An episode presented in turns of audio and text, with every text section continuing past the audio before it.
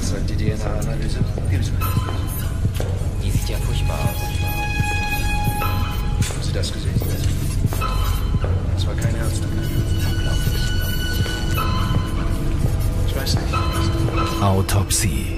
Mysteriöse Todesfälle. Heute in Autopsie. Eine Frau ruft ihren Nachbarn zur Hilfe, doch der bezahlt seinen Mut mit dem Leben. Es war nur ein Schuss, aber tödlich. Keine einzige Spur, außer einer Patronenhülse. Eine Prostituierte wird auf offener Straße erschossen. Wohl ein Auftragsmord. Kurz danach ein zweiter Mordfall mit dem gleichen Muster. Doch wie lässt sich ein Zusammenhang zwischen den beiden Morden herstellen? Neueste Ermittlungsmethoden liefern Antworten. Ein reiches Ehepaar verschwindet spurlos. Eine riesige Suchaktion bleibt ohne Ergebnis. Jeder könnte es sein. Ist der beste Freund ein Mörder? Man kann ihm nichts beweisen. Er ist genial.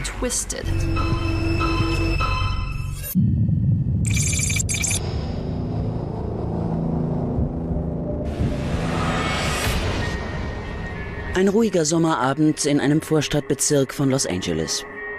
Kurz vor Mitternacht überprüft der Ex-Polizist Ed Kislow einen Vorgarten. Seine Nachbarin hatte ihn zur Hilfe gerufen. Sie glaubt, einen Einbrecher gesehen zu haben. Die erschrockene Frau schließt sich sofort in ihrer Wohnung ein und alarmiert den Notruf. Mit zittriger Stimme erzählt sie, dass in ihrem Hinterhof jemand erschossen wurde. Okay, hold on. Let me get officers on the way, okay? Sofort machen sich mehrere Einheiten auf den Weg. Als sie am Haus ankommen, liegt Ed Kislow in seinem Blut. Man hat ihm in den Nacken geschossen.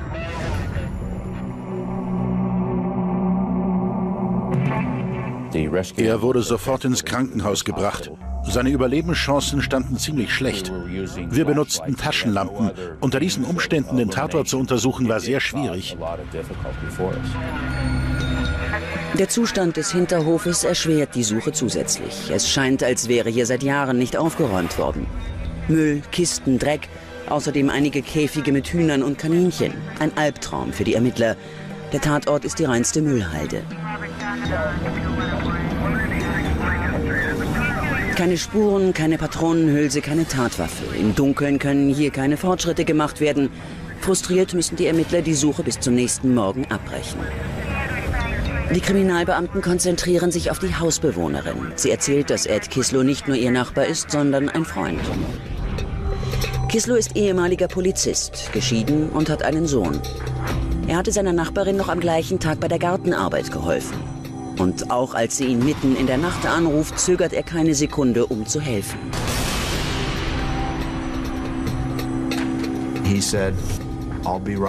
Er sagte, ich bin gleich da.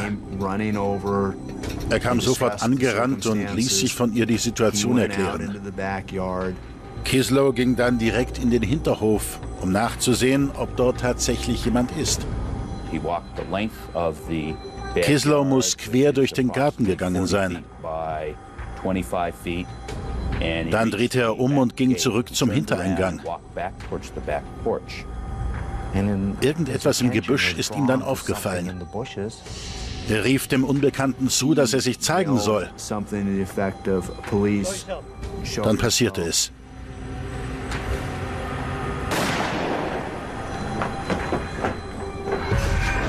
Inzwischen teilt das Krankenhaus mit, dass Ed Kislow seinen Verletzungen erlegen ist. Ab jetzt ist die Polizei auf der Suche nach einem Cop-Killer.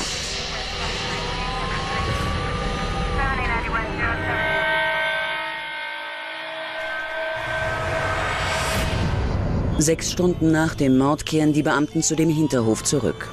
Auch im Tageslicht ist der Tatort noch immer völlig unübersichtlich. Die Spurensicherung gleicht der Suche nach der Nadel im Heuhaufen.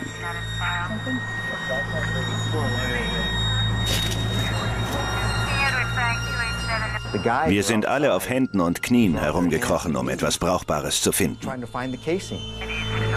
Der Täter ist immer noch auf freiem Fuß. Die Ermittler müssen unbedingt die fehlende Patronenhülse finden. Deshalb versuchen sie, die Schussbahn der Kugel zu rekonstruieren.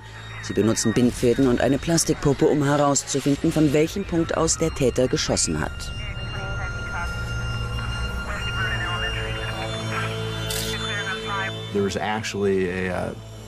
Wir konnten die Einschusslöcher genau lokalisieren. Letztendlich kommt nur eine Stelle in Frage. Der Schütze hat hinter dem Auto gekniet. Aus etwa sechs Metern Entfernung erschoss er Ed Kislow. Ein Durchschuss durch die Brust und hinten am Nacken trat die Kugel aus. Die Kugel muss dann an der Hauswand abgeprallt sein und ist möglicherweise im Nachbargarten gelandet.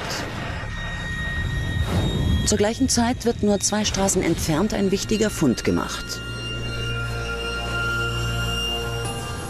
Ein Mann spaziert mit seinem Hund, als ihn das Tier auf etwas aufmerksam macht. Am Straßenrand findet er eine Waffe und legt sie vorsichtig in eine Plastiktüte. Im Magazin befanden sich immer noch acht Kugeln. Das Besondere, ein Stempel. GFL. Der Waffentyp ist leicht zu identifizieren. Es handelt sich um eine europäische halbautomatische Handfeuerwaffe.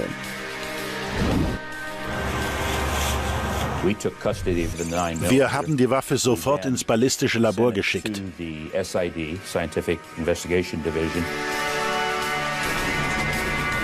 Auf der Waffe sind keine Fingerabdrücke zu finden. Aber es steht außer Zweifel, dass daraus erst vor kurzem eine Kugel abgefeuert wurde. Umso dringender muss die tödliche Kugel gefunden werden. Dann wird sich zeigen, ob Ed Kislow mit dieser Waffe erschossen wurde. Es dauert drei Tage, Hinterhof und Nachbargarten abzusuchen. Mühsam wird das gesamte Gelände Zentimeter für Zentimeter auf den Kopf gestellt. Wir haben alles durchkämmt. Am Ende hatten wir 22 Müllsäcke. Aber am Ende soll sich all die Mühe gelohnt haben.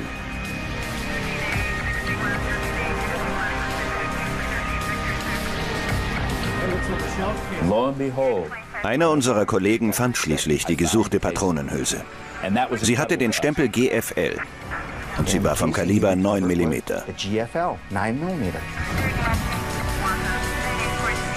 Das Fundstück wird im Labor genauer untersucht. Ein Ballistiker vergleicht die Patronenhülse mit den Hülsen in der gefundenen Waffe.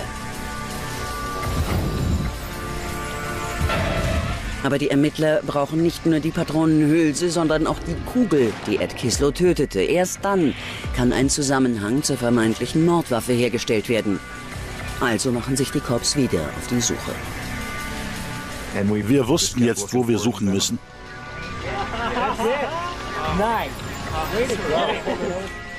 Das Kugelfragment war sehr klein, kaum größer als eine Erbse. Aber es könnte den entscheidenden Hinweis bringen.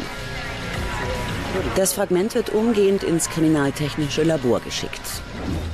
Die Ballistikexpertin Doreen Hudson will jetzt versuchen, einen Zusammenhang zwischen den drei verschiedenen Fundstücken herzustellen und untersucht alles äußerst sorgfältig. Es war nicht so leicht, eine Verbindung zwischen der Kugel und der Leiche von Ed Kislow herzustellen. Bisher hatte keiner daran gedacht, dass noch menschliches Gewebe an der Kugel sein könnte. Doch die Forensikerin erkennt sofort, dass sich Blutspuren auf der Kugel befinden.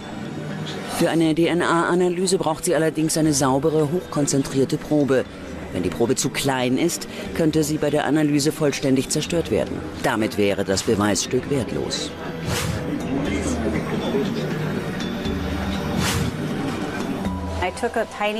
Diesen Prozess kann man nicht wiederholen. Ich habe also die Kugel mit einem winzigen Stück Watte und destilliertem Wasser gesäubert. Das habe ich so lange gemacht, bis wirklich absolut kein biologisches Material mehr auf der Kugel war. Alles, was ich jetzt als Beweis brauchte, befand sich auf diesem winzigen Wattestück.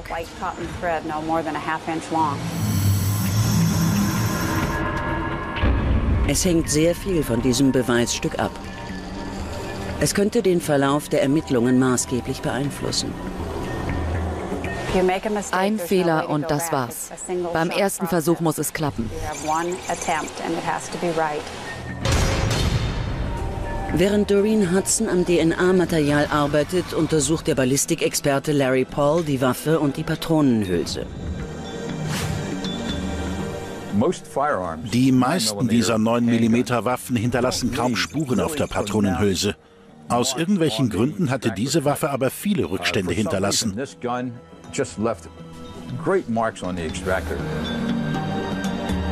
Die Spuren auf der Patronenhülse vom Tatort stimmen mit denen auf der gefundenen Waffe überein. Das war wirklich ein bedeutender Fortschritt. Endlich hat die Polizei eine Verbindung zwischen dem Tatort und der Waffe hergestellt. Aber wer ist der Täter? Wir müssen vorankommen. Wer hat geschossen?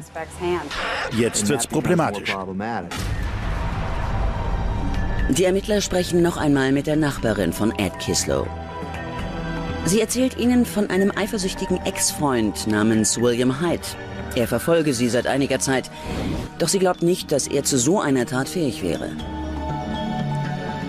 Sie sagte uns, dass Herr Hyde sie vor einigen Monaten besuchte. Er hatte eine Waffe dabei. Er hat sie mit dieser Waffe bedroht und die Waffe einige Male durchgeladen. Dabei fielen Patronen auf den Boden. Wir fragten sie, ob sie uns die Waffe beschreiben könnte. Wir zeigten ihr die Tatwaffe zum Vergleich, doch sie meinte, dass die Waffe ihres Ex-Freundes eher wie unsere Dienstwaffen aussah. Tags darauf hat sie das Wohnzimmer geputzt und dabei eine der Patronen gefunden. Genau dort, wo ihr Ex-Freund sie bedroht hatte. Und ich fragte sie, ob sie diese Patrone aufbewahrte.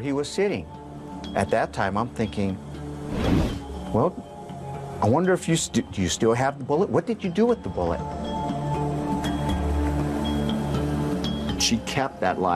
Sie hatte sie in eine Schublade gelegt und händigte sie uns aus.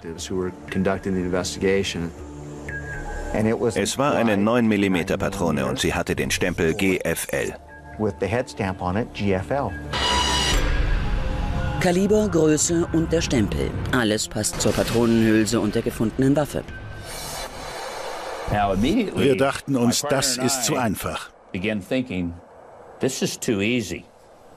Als Ermittler musst du für alle Möglichkeiten offen sein. Wir überlegten uns, will uns diese Frau vielleicht etwas vormachen?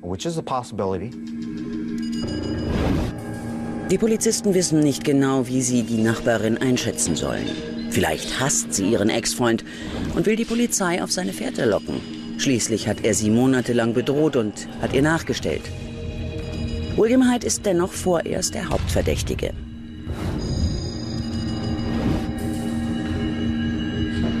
Das Ermittlerteam um Bud Arcee und J.R. Quark beschließt, die Spur der Patronenhülsen aus dem Wohnzimmer der Nachbarin weiter zu verfolgen und schicken die Hülsen ins kriminaltechnische Labor. Der Ballistikexperte Larry Paul wird überprüfen, ob sie auch zu der gefundenen Tatwaffe passen. Sein Untersuchungsergebnis soll weitere Erkenntnisse bringen.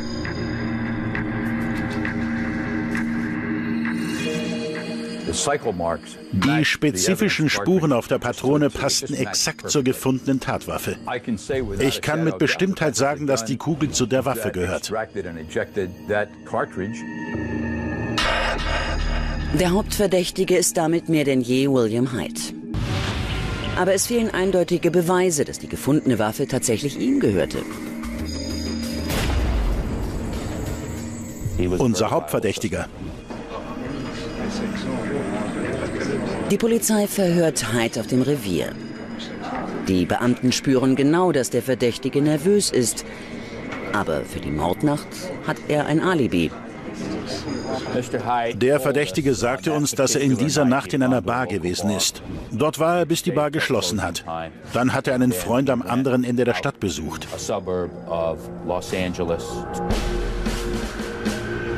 Die Cops müssen Hyde vorerst laufen lassen, aber sie überprüfen sein Alibi. Sie fahren in die Bar, in der Hyde gewesen sein will.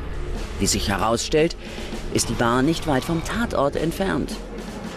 Der Barkeeper kann den Ermittlern bestätigen, dass William Hyde da gewesen ist und die Bar um etwa Viertel vor elf verlassen hat. Das ist nur eine Stunde, bevor Ed Kislow erschossen wurde. Der Barkeeper konnte Hyde eindeutig identifizieren. Wir wissen also, dass er zur Tatzeit in der Gegend war.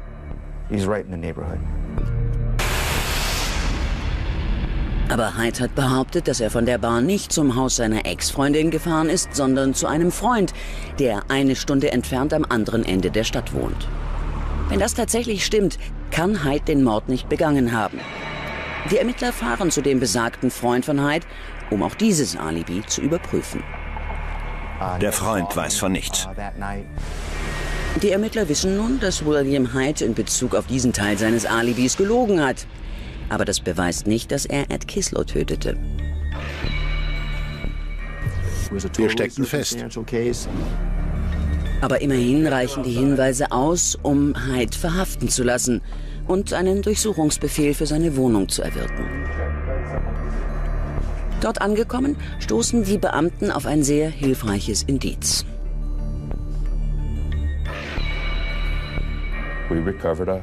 In einem seiner Schränke fanden wir einen Pistolengurt.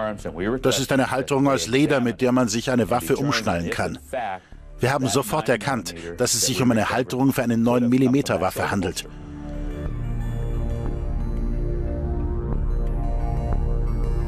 Im Labor haben wir den Gurt dann genauer untersucht.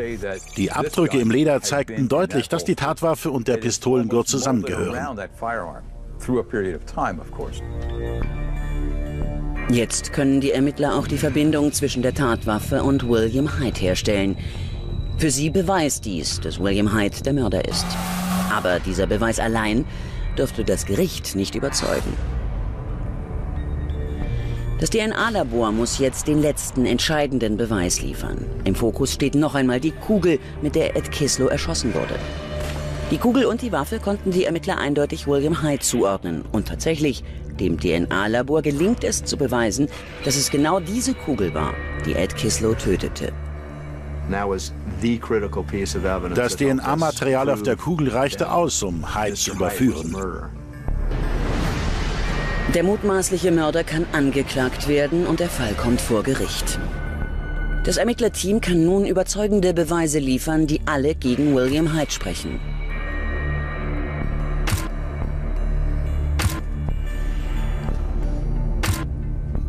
Nach nur zwei Stunden Beratungszeit kommt das Gericht zu einem Urteil.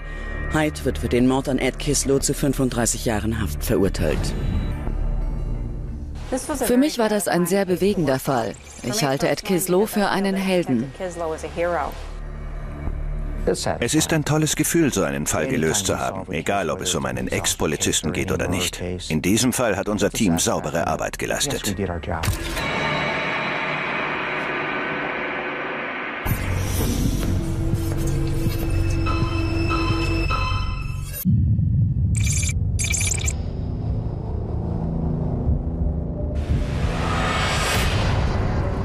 Ein ganz normaler Samstagabend in Hollywood.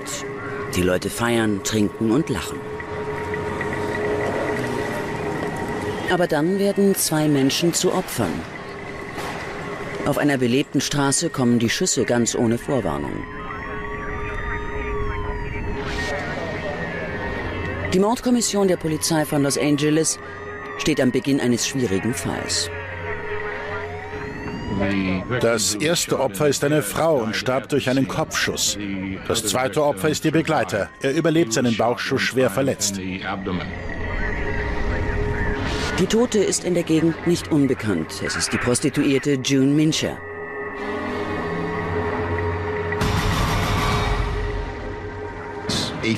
Viele dachten, sie sei ein Transvestit, dabei war sie eine Frau. Die Kriminalbeamten sichern alle auffindbaren Spuren.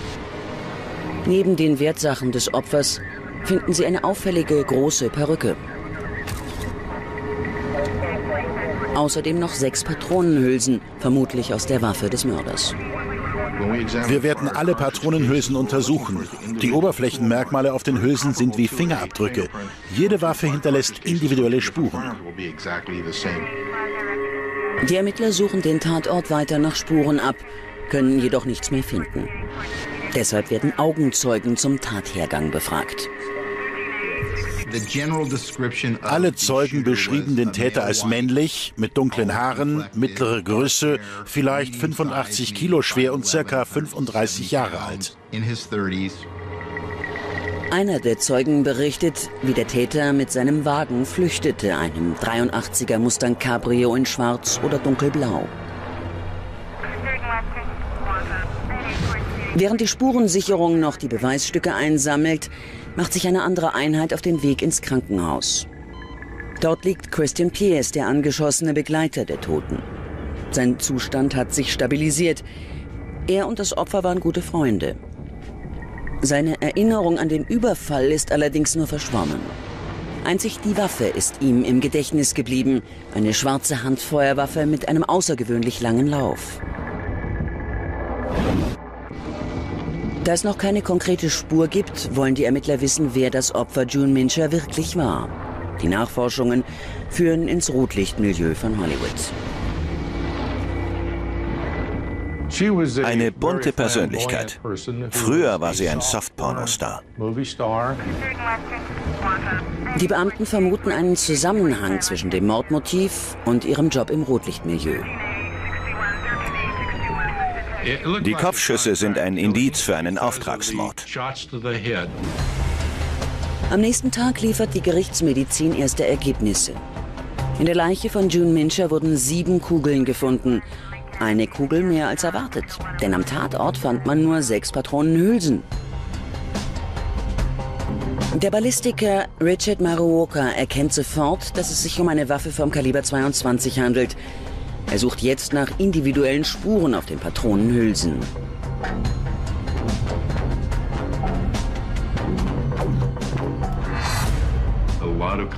Eine 22er ist eine sehr typische Waffe für einen Profikiller. Wenn so eine Kugel in den Körper eindringt, zersplittert sie in viele Teile. Gerade bei Kopfschüssen entwickelt dieses Kaliber eine besonders tödliche Wirkung. Wer von so einer Waffe getroffen wird, hat keine Überlebenschancen. Die Ermittler überprüfen inzwischen June Minchers Polizeiakte und stoßen dort auf eine mögliche Spur. Nur einen Monat vor ihrer Ermordung hatte sie der Polizei einen Überfall gemeldet.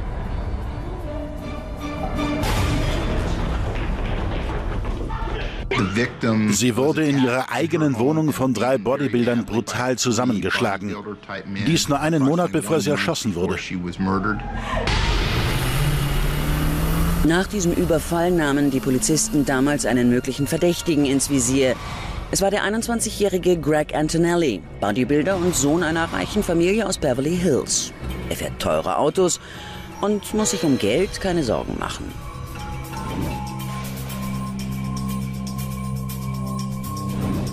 June Mincher und Greg Antonelli haben sich am Telefon kennengelernt. Greg hatte auf eine Zeitungsannonce geantwortet, in der June Telefonsex anbot. Monatelang haben sie regelmäßig lange Telefonate geführt. Nach einiger Zeit wollte Antonelli die Dame vom Telefonsex-Service unbedingt persönlich treffen. In ihren Anzeigen und am Telefon hatte sie sich als erotische afrikanische Schönheit beschrieben. Ein echtes Treffen wollte Mincher jedoch unbedingt verhindern. Ihr Äußeres entsprach zudem nicht im geringsten dem, was sie am Telefon vermittelt hatte. Sie hatte Angst, Antonelli zu treffen. Mincher befürchtete, er könnte ausrasten, wenn er sehe, dass Wunsch und Realität nichts miteinander zu tun haben. Schließlich findet er doch heraus, wo sie wohnt und besucht sie spontan. Als er sieht, wer hinter der sexy Telefonstimme steckt, ist er enttäuscht und wird wütend. Es kommt zu einem heftigen Streit, in dem Antonelli Mincher aufs Übelste beleidigt. Nach diesem Vorfall war June Mincher sehr wütend. Sie wollte sich für die Beleidigungen rächen. Ab jetzt herrscht Krieg zwischen June Mincher und Antonelli. Sie beschädigt Gregs Auto. Daraufhin wird sie von den drei Bodybuildern zusammengeschlagen. Mincher reagiert darauf mit Drohanrufen und offenen Beleidigungen. Die Gewaltspirale dreht sich immer weiter. Nur einen Monat später wird Mincher schließlich erschossen. Antonelli wird so zum Hauptverdächtigen.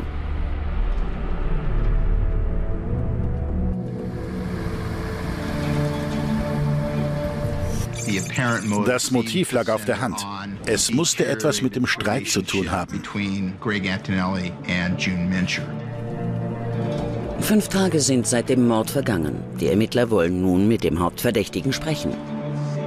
Greg Antonelli erzählt, wie June Mincher ihn terrorisiert hat. Er habe sich gezwungen gesehen, den Privatdetektiv Michael Pascal zu engagieren. Pascal sollte ihn vor June Mincher schützen. Antonelli bestreitet jedoch, etwas mit dem Mord zu tun zu haben. Den Ermittlern bleibt jetzt noch die Aussage des Augenzeugen. Der ist sich immer noch sicher, Antonelli in der Mordnacht gesehen zu haben.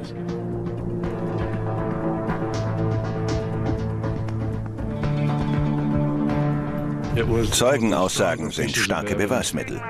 Zwar passt jetzt die Theorie vom Auftragsmord nicht mehr, aber für die Cops deuten alle Indizien auf Antonelli hin. Er hat ein starkes Motiv und es gibt einen Augenzeugen, der ihn am Tatort gesehen hat. Deshalb wird Antonelli festgenommen. Ich war mir sicher, den richtigen zu haben. Die Anklage gegen Antonelli steht aber auf wackeligen Füßen. Vor Gericht soll sich das Blatt wenden. Einer der Hauptzeugen, der Antonelli vorher identifiziert hat, zog seine Aussage zurück. Und Christian Pierce, der den Überfall überlebt hat, ist immer noch traumatisiert. Er kann sich an nichts erinnern. Ohne Zeugen und ohne stichhaltige Beweise bleibt der Polizei keine andere Wahl. Sie muss Antonelli wieder laufen lassen. Die Ermittler stehen mit leeren Händen da. Der Fall scheint aussichtslos. Schließlich muss der Mord an June Mincher ungelöst zu den Akten gelegt werden. Vier Jahre vergehen, bis ein anderer ungelöster Mord den Mincher-Fall wieder in den Fokus der Ermittler bringt. Die Polizei entdeckt eine Parallele zwischen dem Tod der Prostituierten und einem Mord, der ein Jahr zuvor stattgefunden hatte. Die Beamten untersuchten den Mord an Roy Raiden. Er war Filmproduzent aus New York. Raiden steckte mitten in den Vorbereitungen für den Film The Cotton Club. Ihm wurde elfmal in den Kopf geschossen. Es sah aus wie Auftragsmord. Die Ermittlungen im Mordfall an dem Produzenten laufen zunächst ins Leere. Dieser Mord und der an der Prostituierten haben nur eines gemeinsam. Beide scheinen Auftragsmorde zu sein. Und jetzt kommt Bill Ryder ins Spiel, ein Bodyguard und Ex-Polizist. Er nimmt heimlich Kontakt zu den Ermittlern auf, denn Ryder hat interessante Informationen.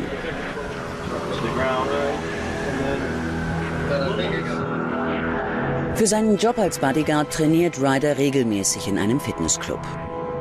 Auch William Menzer ist oft dort. Er ist ein brutaler Geldeintreiber und Bodyguard und bekannt für seine unkontrollierte Aggressivität. Er prahlt vor seinem Trainingspartner Ryder und erzählt, dass er es gewesen sei, der den Filmproduzenten umgebracht hat. Und ist stolz darauf, der Polizei entkommen zu sein. Doch das ist nicht die einzige Geschichte, die Ryder von ihm zu hören bekommt.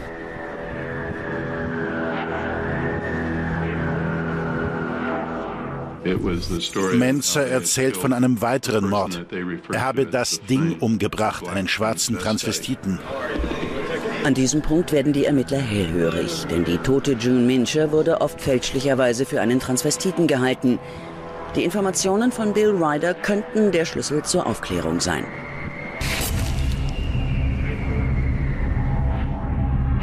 Jetzt wussten wir, dass für beide Morde nur ein Täter in Frage kommt.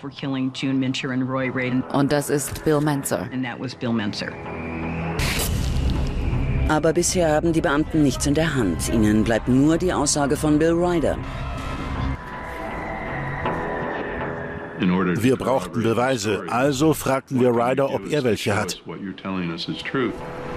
Und tatsächlich, er hat einen Beweis, denn Bill Ryder kennt die Mordwaffe. Sie gehört ihm. William Manser hatte sich die Waffe von ihm ausgeliehen. Er sagte damals, er müsse einen Job für Michael Pascal erledigen. Diesen Namen kennen die Beamten bereits. Michael Pascal hatte die Prostituierte June Mincher als Privatdetektiv beschattet. Langsam fügt sich das Puzzle zusammen. Die Ermittler vermuten jetzt, dass Michael Pascal den Mord in Auftrag gegeben hat. Der skrupellose und aggressive Bodybuilder William Manser wurde von ihm angeheuert, um June Mincher zu ermorden.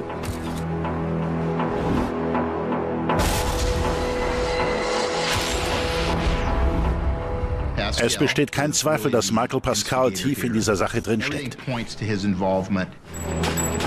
Aber immer noch fehlt der Beweis, dass William Menzer der Todesschütze war. Dafür brauchen die Beamten die Mordwaffe. Bill Ryder ist immer noch im Besitz dieser Waffe. Er will nicht in die Sache mit hineingezogen werden, aber er händigt sie den Ermittlern aus. Doch die Beamten fordern noch mehr von Ryder. Er wird verkabelt und soll sich so mit William Menzer treffen.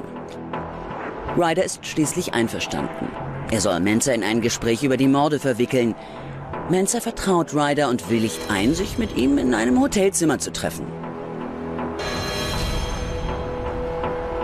Die beiden Männer nehmen einen Drink und kommen ins Gespräch. Im Nebenzimmer zeichnen die Ermittler das Gespräch auf. Ryder gelingt es, den arroganten Menzer zum Plaudern zu bringen. Menzer erzählt ihm nochmal, wie er June Mincher getötet hat.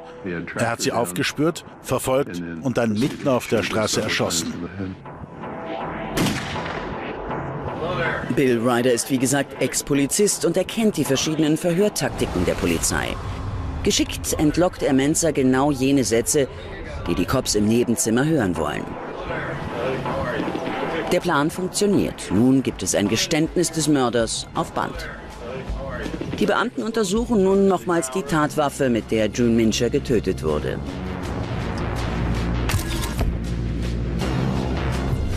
Es war eine halbautomatische Waffe der Marke Stern Ruger, Kaliber 22.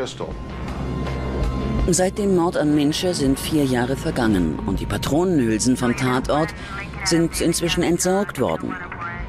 Die Beamten überprüfen alle noch vorhandenen Beweisstücke des Mordfalls. Dazu gehört auch die Perücke der Toten. Und tatsächlich werden die Cops fündig. Glücklicherweise hat sich wohl eine der Patronenhülsen in der Perücke verfangen. Die hatten wir damals wohl übersehen. Die Perücke war wirklich unsere Rettung. Diese einzige noch vorhandene Patronenhülse wird zum entscheidenden Beweisstück. Die Ballistiker müssen jetzt noch nachweisen, dass Patronenhülse und Tatwaffe zusammenpassen.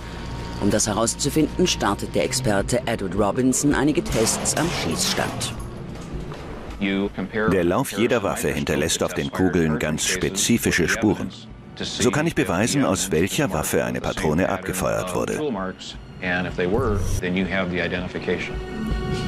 Am nächsten Tag erhalten die Ermittler die Testergebnisse. Sie sind eindeutig. Diese eine Patronenhülse konnte ganz eindeutig der Tatwaffe zugeordnet werden. Jetzt haben wir endlich unseren Beweis. Das letzte Puzzlestück. Endlich ein starker Beweis für den Mord an June Mincher. Die Patronenhülse und das Tonband mit dem Geständnis sind erdrückende Beweisstücke. Daraufhin gesteht Manser beide Morde, den an June Mincher und den an dem Filmproduzenten. Seine Auftraggeber Michael Pascal und Greg Antonelli erhalten lebenslänglich. William Manser entgeht durch sein Geständnis der Todesstrafe und erhält ebenfalls lebenslänglich.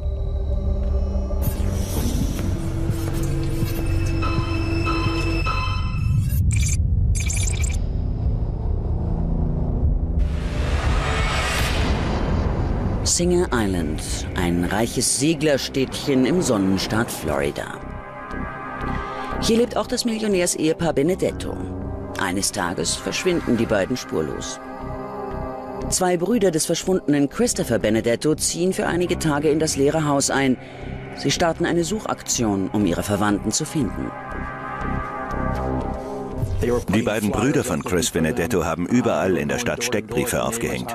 Sie gingen von Tür zu Tür, haben sogar auf der Straße Flyer verteilt. Die Brüder ermitteln zunächst privat, denn sie arbeiten selber bei der Polizei. Aber die Aktionen sind erfolglos.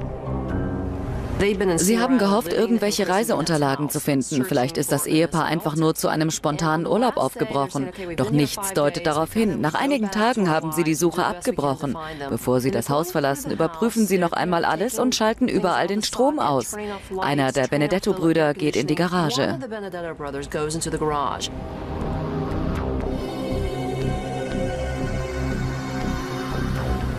Ganz hinten an der Wand steht eine Gefriertruhe. Er will den Deckel öffnen, bevor er den Stecker zieht. Als er die Truhe öffnet, muss das der schlimmste Anblick seines Lebens gewesen sein. Mit Gewalt reingestopft und steif gefroren, findet er die nackte Leiche seiner Schwägerin. Die Ermittler können die Leiche sofort als Jeanette Benedetto identifizieren. Todesursache Strangulation, also Tod durch Erwürgen. Umgehend wird das Haus der Benedettos von der Polizei abgesperrt. Spezialisten der Spurensicherung machen sich auf die Suche. Doch da die Benedetto-Brüder während ihrer Suche mehrere Tage in dem Haus gelebt hatten, gibt es kaum noch verwertbare Hinweise. Keine Fingerabdrücke und keine DNA-Spuren. In einem kleinen Schrank im Wohnzimmer machen die Beamten schließlich doch noch eine wichtige Entdeckung. Ein Video, welches das Ehepaar Benedetto aufgenommen hatte. Jewelry, shirt, just in case. Diamond. Jeanette und Chris hatten dieses Video für ihre Versicherung aufgenommen. Schmuck, Mobiliar, alles Wertvolle haben sie gefilmt. Ein Großteil des Schmucks scheint zu fehlen. Die Ermittler vermuten jetzt, dass Geld das Motiv für die Tat gewesen sein könnte. Chris und Janet Benedetto hatten mehrere Bankkonten. Wir wollen herausfinden, ob jemand einen größeren Betrag abgehoben hatte Vielleicht führt uns das auf eine Spur. Bisher haben die Ermittler nur die Leiche von Jeanette. Von Chris Benedetto fehlt weiterhin jede Spur. Tage vergehen ohne einen einzigen Fortschritt. Doch dann hört der Rettungsschwimmer Benjamin Demonstrati in den lokalen Nachrichten von dem Fall. Er kennt die Benedettos und weiß, dass Chris sein Segelboot in der Nähe seiner Hütte im Hafen liegen hatte. Er hat interessante Informationen für die Polizei.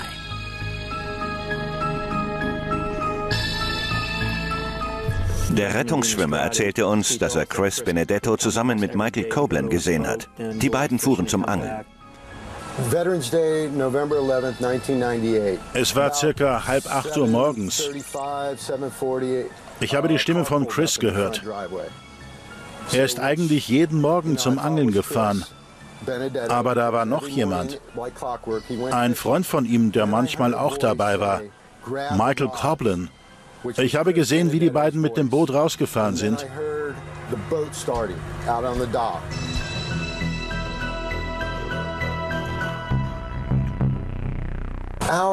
So etwa anderthalb oder zwei Stunden später kam das Boot zurück.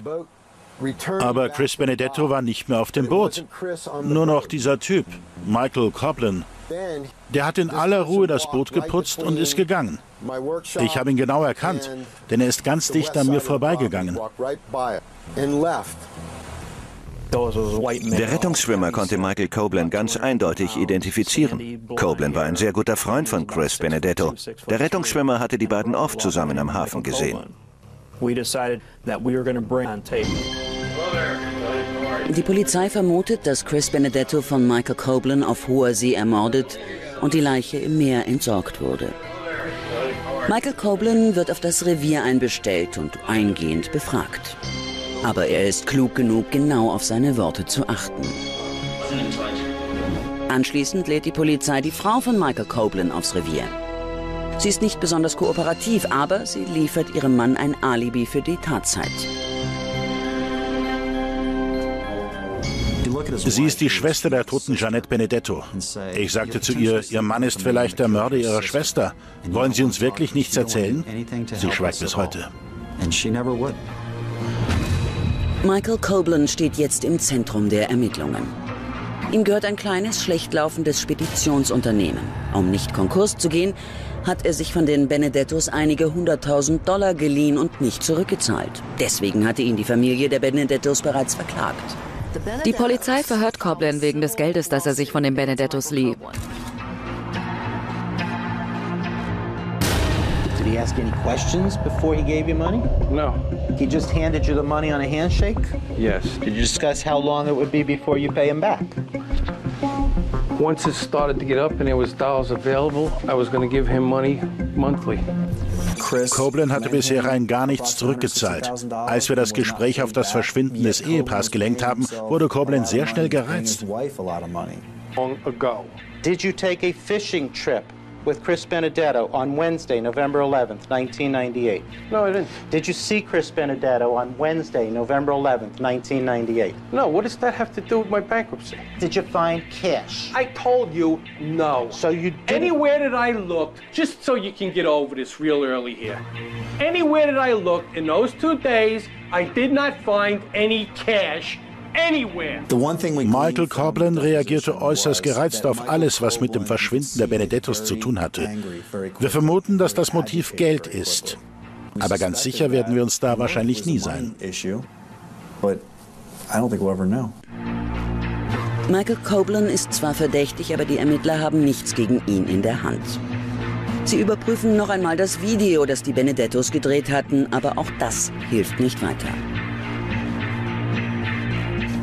Michael Coblin gab schließlich zu, dass er sich das Boot der Benedettos einige Tage geliehen hat. Und zwar ausgerechnet in der Woche, als das Ehepaar verschwunden ist. Das Boot hat ein Telefon. Ich habe die Anrufe alle überprüft. Coblin hat Dutzende Telefonate geführt.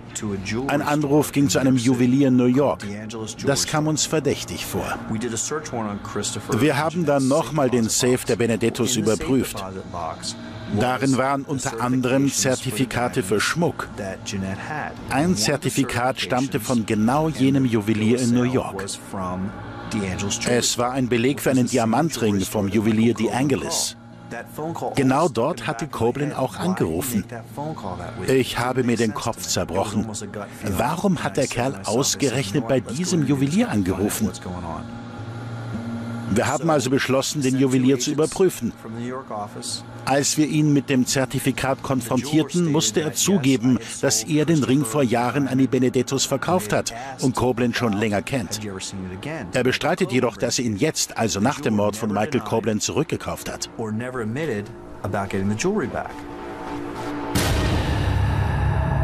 Ein kritischer Punkt in den Ermittlungen. Alles dreht sich jetzt um den Ring. Die Ermittler entwickeln einen Plan. Wir locken den Juwelier in eine Falle. Wir sagen ihm, dass wir bereits wissen, dass er den Ring von Coblin zurückgekauft hat. Und wir sagen ihm, dass wir den Ring haben. Das ist sehr riskant. Wenn er den Ring wirklich nicht von Coblin zurückgekauft hat, dann weiß er, dass wir lügen. Aber wenn er ihn doch zurückgekauft hat, dann muss er uns glauben und wird es endlich zugeben. Unser Plan ging auf. Das war ein Durchbruch. Der Juwelier steht jetzt mit dem Rücken zur Wand und kooperiert. Er war richtig gesprächig. Der Juwelier erzählte uns, dass Michael Coblin ihn angerufen hat. Coblin sagte ihm am Telefon Folgendes. Ich stecke in Schwierigkeiten. Meine Schwägerin ist tot. Ich habe einen ihrer Diamantringe. Kannst du diesen Ring für mich loswerden? Der Juwelier hat dann den offensichtlich gestohlenen Ring von Coblin genommen und ihn illegal weiterverkauft. Der Verkauf des Rings beweist eindeutig, dass Michael Coblin in den Mord verwickelt ist. Doch die Ermittler stehen vor einem Problem. Das Wort des Juweliers steht gegen das von Coblin. Da es kaum Beweise gibt, brauchen die Ermittler unbedingt ein Geständnis von Michael Coblin. Sie bieten dem Juwelier Strafminderung an, wenn er zur Aufklärung des Falles beiträgt. Mit seiner Hilfe stellen sie Coblin eine geschickte Falle. Der Juwelier wird verkabelt. Er soll Coblin unter falschem Vorwand in seinen Laden locken. In einem Gespräch über den gestohlenen Ring soll er Coblin die entscheidenden Worte entlocken. Ein riskanter Plan, doch es ist die einzige Möglichkeit, Coblin zu überführen und zu beweisen, dass er den Ring der Toten verkauft hat. Es war wichtig, dass Michael Coblin über den Ring spricht. Der Juwelier lädt Coblin also unter falschem Vorwand in seinen Laden und verwickelt ihn in ein Gespräch. Natürlich zeichnen die Ermittler im Nebenraum alles auf Band auf.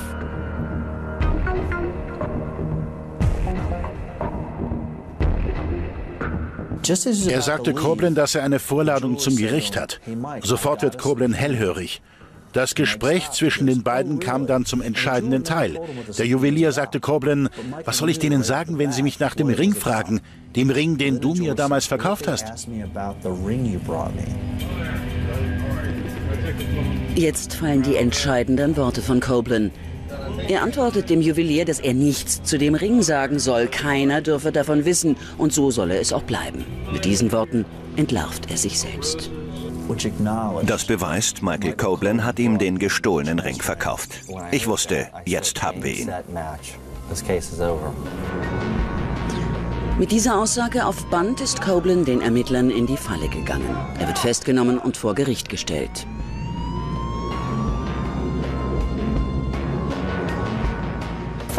Endlich kommt es zur Anklage. Ich war mir sicher, dass Coblin der Killer war.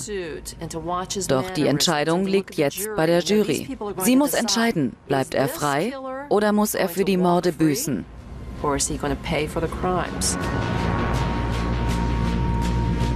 Die Verhandlungen in diesem Fall dauern mehrere Wochen.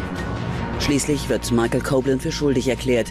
Er bekommt lebenslänglich und soll das Gefängnis nie wieder verlassen können.